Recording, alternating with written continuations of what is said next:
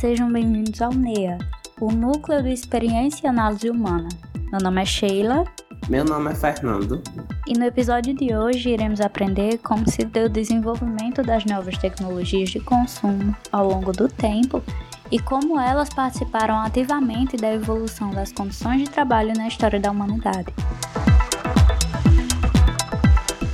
Bem, desde os primórdios da humanidade, trabalhamos por necessidade, já que com as condições minimalistas da época, com pouca estrutura em alimentação e moradia, vivíamos e caçávamos por subsistência.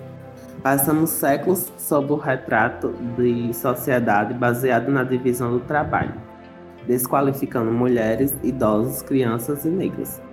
Além dessa classe menosprezada, havia a burguesia, grupo popular que vendia sua mercadoria ao redor dos castelos no período da Idade Média. E para se manterem, faziam empréstimos com os nobres. Foi a partir das pequenas vendas que tivemos o surgimento das cidades, que por sua vez influenciaram na evolução das técnicas de plantio e na criação de máquinas no decorrer dos grandes processos históricos.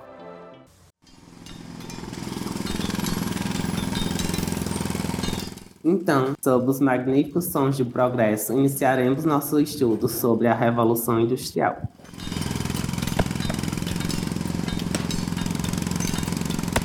A Revolução Industrial teve início em meados do século XVIII na Inglaterra, com o surgimento das fábricas. Operários trabalhavam em condições precárias, com alta carga horária e recebendo valores ínfimos, além de não ter nenhum direito assegurado. Isso causou atenção entre as classes, fazendo com que surgissem vários movimentos operários e os primeiros sindicatos. Se essas pessoas que já trabalhavam estavam em condições tenebrosas, imagina o exército de desempregados. Exatamente, eles estavam aos farrapos, sem moradia, sem a possibilidade de comprar comida ou roupas, sem dignidade e sem a opção de retomar o campo, fadados à criminalidade, prostituição e até mesmo ao alcoolismo. Já a terceira revolução industrial teve início por volta da década de 50. Nesse período ocorreram mudanças em várias áreas de conhecimento, devido ao rápido avanço da tecnologia que ocorreu naquele tempo, algo jamais visto anteriormente. As indústrias que desenvolviam a alta tecnologia se destacaram em relação àquelas que tinham se destacado nas revoluções anteriores. Nesse período, várias áreas tiveram destaque, como a genética, robótica, informática e eletrônica. O objetivo dessas melhorias era produzir cada vez mais em pouco tempo e ter menos custos. Também houve o aumento da demanda por mão de obra que fosse cada vez mais qualificada. Bem, discutindo sobre tudo isso, chegamos ao questionamento se as novas tecnologias e as mudanças provocadas pelo desenvolvimento material na sociedade contemporânea melhoram as condições de trabalho dos trabalhadores. Com as, com as revoluções que citamos, surgia um consumo acima da necessidade e do bem-estar, que conhecemos como consumismo, a prática de se adquirir produtos em excesso, reproduzindo gastos cumulativos e repetitivos.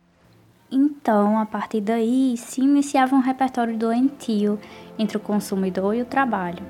Trabalhava-se, porém todo o dinheiro voltaria para as mãos de seus patrões, pois o surgimento de novas tecnologias e de edições limitadas de outras versões de um mesmo produto motivariam um consumo exacerbado até esgotar o sustento do trabalhador. Como já vimos, na terceira revolução ocorreu a substituição do trabalho braçal dos seres humanos por softwares em alguns setores do mercado de trabalho, o que conhecemos por desemprego tecnológico. A partir daí, aconteceu uma enorme terceirização da economia, em que os empregos estão cada vez mais concentrados no setor de comércio e serviços. Isso, junto à flexibilização do trabalho, contribuiu para a precarização das condições sindicais e perda de vários direitos trabalhistas adquiridos anteriormente. Assim, as novas tecnologias que surgem com as revoluções se movimentam em um ciclo capitalista, onde o capital investido na produção seja barato, mas forneça um alto resultado, para isso, é preciso que haja pouco valor entregue nas mãos do trabalhador, uma mão de obra barata e o aumento de produtividade, ou seja, menores salários e maiores custos no preço do produto. Porém, atualmente não temos máquinas capazes de substituir todos os tipos de produção e muitos donos de empresas querem que seus funcionários exerçam um trabalho automático e excessivo, biologicamente impossível para o ser humano. Isso faz com que as condições de trabalho se tornem cada vez mais precárias, pois os chefes esperam que seus funcionários tenham uma atuação robótica, fazendo com que se submetam a situações desagradáveis por não terem escolha, já que o mercado de trabalho se encontra voltado para a qualificação. Então, em resumo, não. As novas tecnologias e as mudanças provocadas pelo desenvolvimento material na sociedade contemporânea não melhoraram as condições de trabalho dos trabalhadores. Não houveram mudanças muito significativas dos dois últimos séculos para o nosso. Por quê? Por mais que os salários tenham se dignificado de acordo com a lei, a inflação aumentou, o consumismo continua sendo alimentado e as pessoas continuam escravas das classes exploradoras, porém de maneiras diferentes. Mas na época não tínhamos a consolidação das leis de trabalho em decreto e hoje temos. Sim, porém retornamos para um estado de indefinição de uma realidade que requisita o indivíduo por especialização em um mercado de vastas possibilidades, porém restritas para uma mão de obra qualificada que não se aplica a cerca de 33,1% da população que não pôde concluir sequer o ensino fundamental, dando como contexto o Brasil, citado numa pesquisa do G1. Sim, é verdade. E tendo em vista todo esse processo de mudanças tecnológicas que tanto afetam no ambiente de trabalho e na forma como este é organizado dentro das empresas, vemos o aumento do número de desempregados, crescendo cada vez mais. Presenciamos uma época de desemprego estrutural e vemos no dia a dia suas consequências, das mais simples às mais severas. Conforme o ambiente de trabalho exige novas e melhores especializações para a realização de determinadas tarefas, Milhares de trabalhadores perdem seus postos por não atenderem à solicitação de requalificação ou simplesmente não se adaptarem às novas tecnologias aplicadas. É, e quanto mais tempo essa pessoa demorar para se adaptar ao novo contexto e conseguir uma nova oportunidade, menores são as chances dela ser reintegrada no mercado de trabalho, o que afeta a economia por inteiro. Quanto mais desempregados, menor o mercado consumidor. Pois é, poucos são aqueles que conseguem se atualizar e se especializar antes de serem ameaçados de perder seus empregos.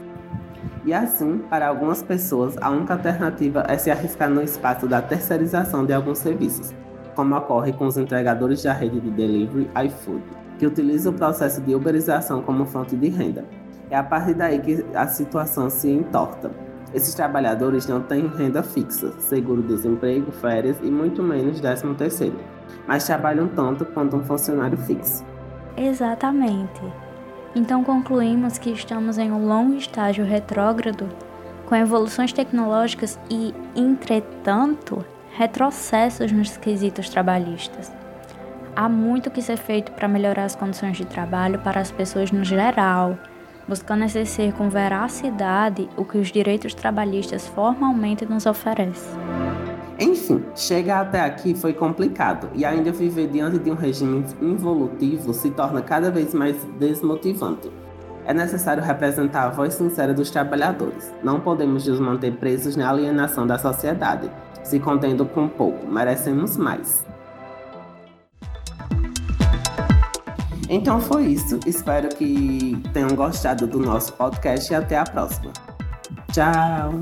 Tchau!